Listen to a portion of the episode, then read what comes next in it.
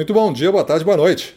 Seja muito bem-vindo a mais esse podcast Dicas de Vendas. Eu sou Gustavo Campos e falo para o canal Ressignificando Vendas. E vamos dar continuidade à nossa série Como Vender o Dobro do que Vendo com o episódio Ambição Positiva. Ambição Positiva. Então, qual o seu entendimento? Pensa aí, qual o seu entendimento da palavra ambição? Certamente ela é diferente de egoísmo, porque elas não são sinônimos. Mas um cara ambicioso pode também ser egoísta, mas não é sinônimo.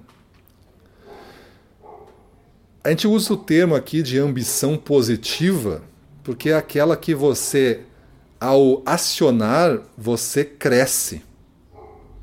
E quando você cresce, você leva outra pessoa com você, outra pessoa para cima. Então, isso é o entendimento da palavra ambição aqui no nosso conjunto.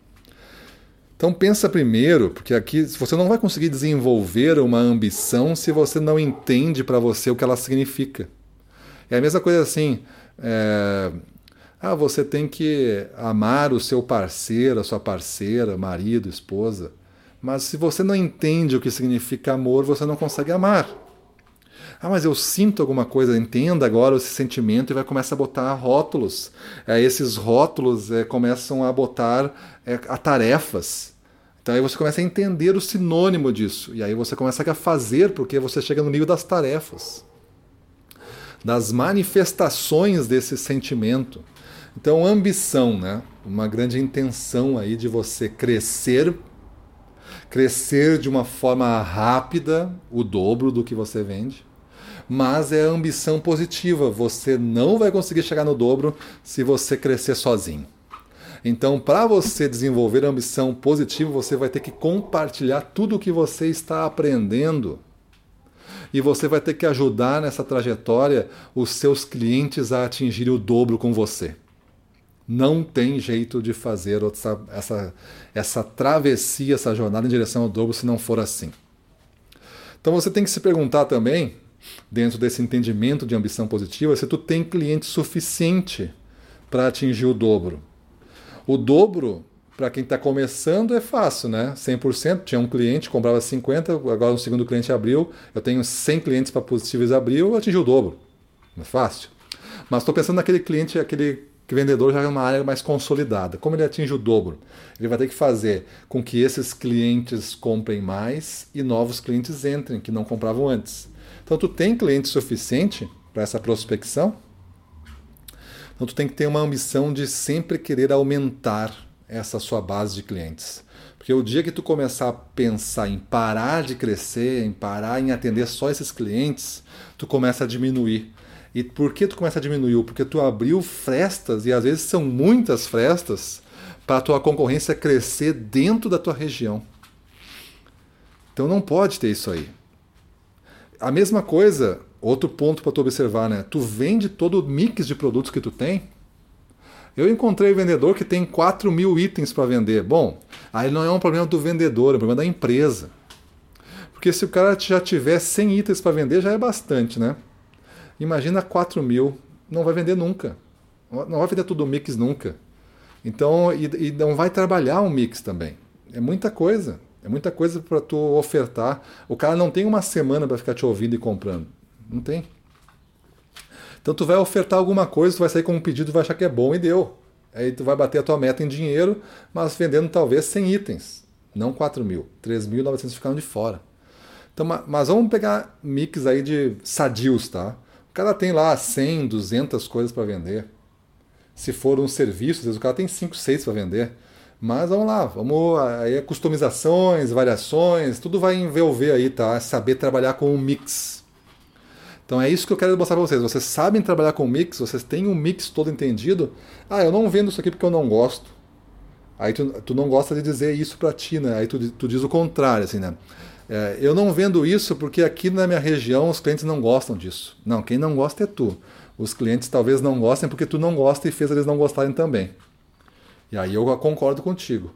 Mas tu tem que vender todo o teu mix. Sendo um mix saudável, que tu consegue distribuir nos clientes aí, tu tem que vender todo. Não importa se tu não gosta.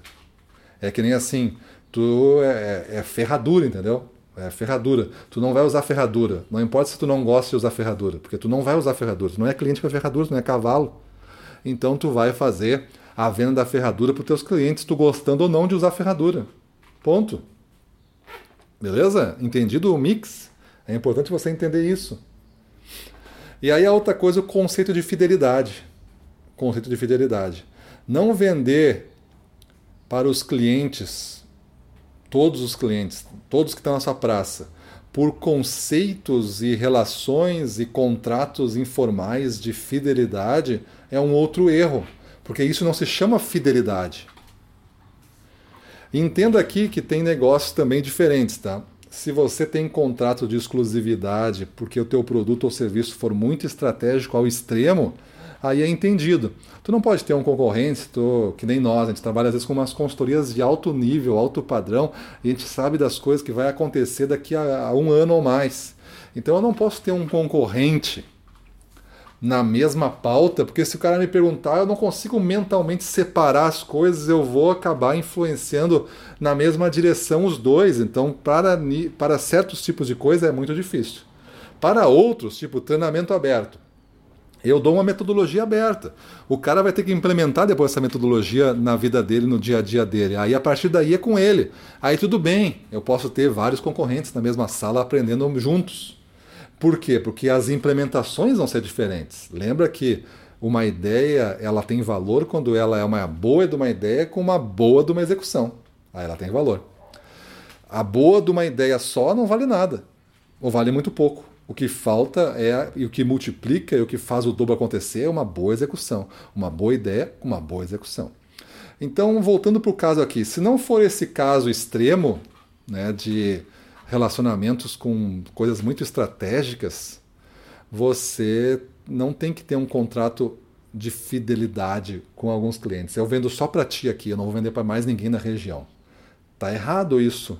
Porque, porque outras pessoas não vão se beneficiar de acessar os seus produtos e você talvez não esteja cumprindo aquela missão que você colocou lá naquela região por causa de um contrato de fidelidade que não é o que a empresa pediu para você fazer, não é o que você deveria fazer, porque vai chegar um momento que vai fazer falta para alcançar o seu dobro aos outros clientes dessa, dessa área, e não é a melhor maneira de fazer vendas, porque você, na verdade, facilitou para você a venda, porque você não quis argumentar com o comprador o que realmente ele quer uma fidelidade. Eu posso dizer assim: olha, eu vou te vender mil peças disso daqui. Só que essas mil peças vai ser com exclusividade, só para ti, tá? Essas mil peças, o problema é teu. Tu vai vender da partir daí é por contigo. Não me liga, não me pede ajuda, é contigo, tá? Essas mil peças é contigo. É aí, ó, é, compra e te vira. E um mês que vem eu tenho que voltar aqui, porque é uma exclusividade, tu vai ter que me comprar de novo essas mil peças, é contigo. O cara vai dizer assim: não, eu não quero assim também. Por quê? Porque, na verdade, a exclusividade que ele está pedindo, a fidelidade, não é de somente de porta. Ele sintetiza isso. Só vende para a minha porta. O que ele quer é uma exclusividade de resultado. Aí tu pode definir para cada cliente uma exclusividade de resultado. O que você realmente quer atingir. E aí você resolve com o seu mix, porque ninguém vai comprar se o teu mix for grande, talvez, ninguém eu acho que é uma palavra forte, mas muito provável que tenha muitos clientes que não compram todo o mix, mas você vende todo o mix. Por quê? Porque este compra essa parte do mix, esse compra essa outra parte do mix, esse compra esse miolo do mix, esse compra todo o mix, porque ele é grande demais, beleza? Mas você vai resolvendo esses problemas e você garante a exclusividade no resultado que ele está buscando. Eu lhe dou garantias porque o meu serviço, aí vem a hora da de serviço, né, o seu negócio lá, o, o ressignificado de ser vendedor, o ressignificado de ser de vender, o ressignificado do seu negócio, você vai botar tudo na mesa. Eu garanto o resultado aqui. Ah, mas o outro compra, não te preocupa com o outro. O outro tem outra estratégia, definir com ele, ele vai ter outro resultado. Aqui, você comprando agora, eu garanto que vai ter esse resultado. Aí você está junto com ele no resultado. Aí a exclusividade é ali. E aí sim eu acho que você vai ter um outro entendimento do que, que são contratos de fidelidade por resultado. Caso contrário, o que comanda tudo isso é a conveniência do cliente. Aí, às vezes, você foi exclusivo por muito tempo, a concorrência tomou conta do resto dos clientes, esse cliente quebra, fecha, briga com você, acontece alguma coisa, ele para de trabalhar com você, ele começa a ver a marca da concorrente em tudo que é lugar, e aí ele acha que aquela marca da concorrente é melhor do que a sua, e aí ele troca então pelo outro concorrente. E aí você fica sem participação nenhuma. Então cuida com a conveniência das coisas, a conveniência de fazer uma venda fácil, oferecendo uma exclusividade, às vezes não compensa o preço alto a se pagar na, na, no futuro.